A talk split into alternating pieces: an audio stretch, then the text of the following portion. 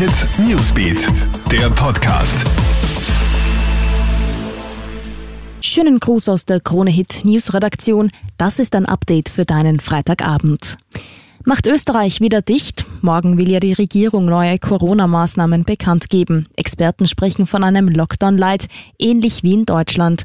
Jetzt verdichten sich die Gerüchte, es soll auch bei uns eine nächtliche Ausgangssperre kommen. Wie der Kurier berichtet, dürften die Österreicher zwischen 20 und 6 Uhr früh ihre Häuser nicht verlassen. Man darf dann nur noch in Ausnahmefällen hinaus, etwa wenn man mit dem Hund hinaus oder zur Arbeit muss oder eine spätabendliche Laufrunde drehen will.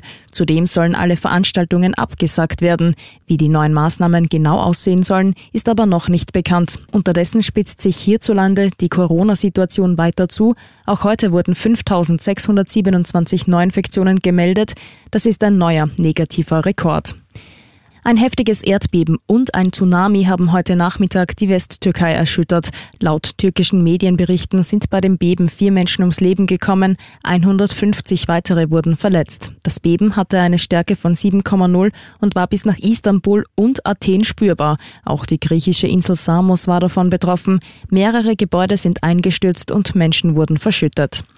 Und bitte keine Menschentrauben zu Halloween und Allerheiligen. Die Polizei kündigt für dieses Wochenende scharfe Kontrollen an. In Corona-Krisenzeiten müssen wir diszipliniert sein. Größere Gruppen, die zu Halloween von Haus zu Haus ziehen, bzw. sich nach dem Friedhofsbesuch am Sonntag zusammentun, das geht heuer einfach nicht. Die Polizei appelliert hier an die Eigenverantwortung.